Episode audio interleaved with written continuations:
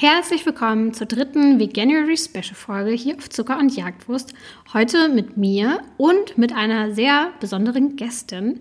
Denn heute geht es um ein Thema, was oft diskutiert wird, denn es geht um Proteine. Als Unterstützung dafür haben wir uns heute eine Gästin eingeladen und zwar ist das Alexandra Kehlemann, die ihr ja vielleicht schon kennt. In ihrer Funktion als Ernährungsberaterin bringt sie LeistungssportlerInnen aus den verschiedensten Disziplinen vegane Ernährung näher und zwar mit Erfolg. Und heute verrät sie uns, was Proteine eigentlich sind, wozu wir sie brauchen und wie pflanzliche Ernährung und Sport überhaupt zusammenpassen. Bevor wir uns aber dem Thema der Folge widmen, wollen wir euch noch kurz den Sponsor der Folge vorstellen, beziehungsweise es sind ja gar nicht wir, es bin ja nur ich. Ähm, der Sponsor der heutigen Folge ist nämlich InnoNature. Wenn ihr euch gerade im Veganuary befindet und ihr habt die ersten Wochen erfolgreich hinter euch gebracht, dann habt ihr euch ja vielleicht schon gefragt, ob ihr bestimmte Nährstoffe supplementieren solltet. InnoNature hat für genau diese Situation das Vegan Starter Paket für alle veganen Neulinge entwickelt. Darin enthalten sind unter anderem Omega-3-Kapseln, Vitamin B12 und Vitamin D3 und K2-Tropfen. Wir hätten uns gewünscht, so einen Rundum-Service damals auch schon gehabt zu haben, damals vor zehn Jahren, als wir vegan geworden sind. Äh, denn einfacher geht es ja eigentlich nicht. Da wir aber keine Neulinge mehr sind, haben wir inzwischen das vegan Sorglos-Paket. Das beinhaltet Eisen, Omega-3-Kapseln, Vitamin B12, Vitamin D3 und Vitamin K2. Äh, mit diesem Paket fühlen wir uns eigentlich ziemlich gut ausgestattet und haben in den letzten Jahren auch schon eine richtig gute Routine gefunden, denn das meiste oder das Problem, das die meisten von uns haben, ist ja, dass man irgendwie die Einnahme dann doch immer wieder vergisst. Ich habe es zum Beispiel so gemacht, dass ich die Supplements, die man am Morgen auf nüchternen Magen nehmen soll, wie zum Beispiel Eisen oder B12, direkt neben den Spiegel stelle, wo ich mich morgens fertig mache. Und die Supplements, die man zusammen mit einer Mahlzeit einnehmen soll, die habe ich zum Beispiel alle bei uns in der Küche platziert, sodass ich die beim Abendessen äh, nehmen kann und dort nicht übersehe. Das sind zum Beispiel Vitamin D3, K2 und Omega-3-Kapseln. Die Tropfen und Kapseln von Indonesia sind übrigens alle sehr leicht zu dosieren, geschmacksneutral und für uns ein treuer Begleiter in den letzten Jahren geworden. Wenn ihr euch jetzt also auch ein paar Supplements für zu Hause besorgen wollt, dann könnt ihr das machen. Wir haben nämlich auch einen Code für euch. Und zwar könnt ihr mit dem Code InnoJagdwurst äh, 10% auf euren gesamten Einkauf erhalten. Alle Infos dazu findet ihr aber selbstverständlich nochmal in den Shownotes. Ähm, und jetzt ist die Werbung zu Ende und wir kommen zurück zu Alexandra Kehlemann. Wir durften ihr nämlich zehn Fragen stellen zum Thema Proteine und sie hat uns ihre Antworten geschickt und das Ganze klingt so. Lieber Alex, du bist ja Ernährungsberaterin. Kannst du uns einmal erklären, was das genau bedeutet?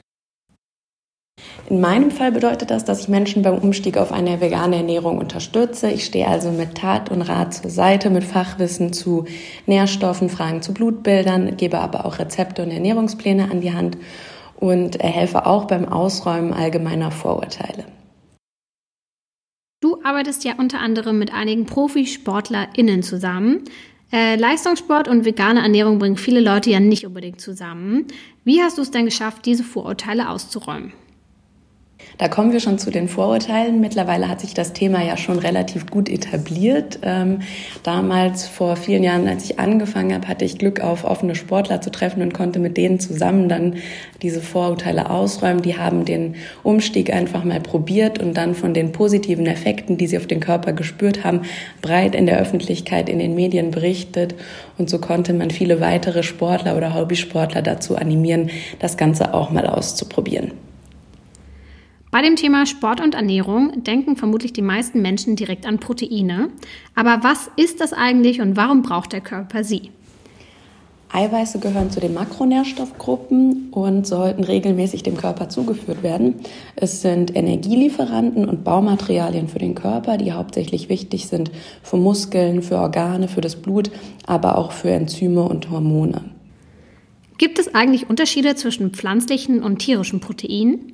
Also mal abgesehen davon, dass äh, Proteine tierischen Ursprungs mit viel Leid verbunden sind, unterscheiden sie sich in der biologischen Wertigkeit. Man sagt also, dass tierische Proteine ein ausgeglicheneres bzw. höheres Aminosäurenprofil besitzen und dadurch besser vom Körper aufgenommen werden können.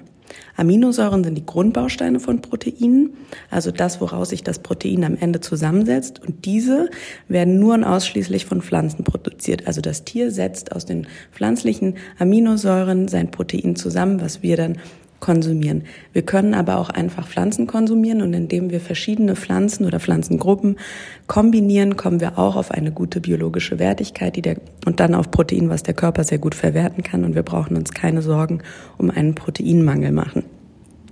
Kann man sagen, dass pflanzliche Proteine schlechter sind als tierische? Ich würde nicht sagen, dass das Pflanzliche schlechter ist, eher andersrum. Wir sollten eben nur schauen, dass wir regelmäßig verschiedene Nahrungsmittelgruppen kombinieren, wie Hülsenfrüchte, Getreide, Pseudogetreide, ist zum Beispiel Quinoa und Gemüse und das auch in einer Mahlzeit kombinieren. Wir müssen da nicht auf kriebisch drauf achten. Und wenn wir uns satt essen, kommen wir meistens auch darauf, dass wir genug Protein zu uns nehmen. Wir können also gut Linsen mit Quinoa oder Bohnen mit Reis kombinieren ähm, und brauchen uns dann nicht Sorgen machen, dass unser pflanzliches Protein schlechter ist. Außerdem ist bei tierischem Protein das Risiko für Krankheiten wie Bluthochdruck oder kardiovaskuläre Erkrankungen einfach deutlich höher. Wie hoch ist eigentlich der Tagesbedarf an Proteinen und wie kann ich ihn als Veganerin am besten decken? Bei dem Bedarf kann man sagen, so ungefähr ein Gramm Protein pro Kilogramm Körpergewicht. Ich bin aber tatsächlich kein Freund davon, ähm, sowas zu tracken und zu zählen, wenn man sich satt isst und äh, sich ausgewogen mit unterschiedlichen Nahrungsmitteln ernährt, dann kommt man immer gut auf seinen Proteinbedarf. Bei den meisten ist es eher so, dass sie bei den Mikronährstoffen ähm, Mangelerscheinungen aufweisen und wie kann man das decken? Man sollte möglichst in äh, jeder Mahlzeit Hülsenfrüchte oder auch Ölsaaten und Nüsse haben, dann kommt man sehr gut auf seinen Proteinbedarf. Wie kann ich denn genau kontrollieren, ob ich genügend Proteine aufgenommen habe? Ich habe eben schon gesagt, ich kontrolliere das auch nicht so, aber ähm, es ist auch so, dass ein Proteinmangel äh, in der westlichen Welt kaum aufkommt. Das sieht man eher in ähm, Ländern, wo Nahrungsmittel zu knapp sind und die Leute nicht genug zu essen haben. Wir haben ja eher zu viel und leben im Überfluss.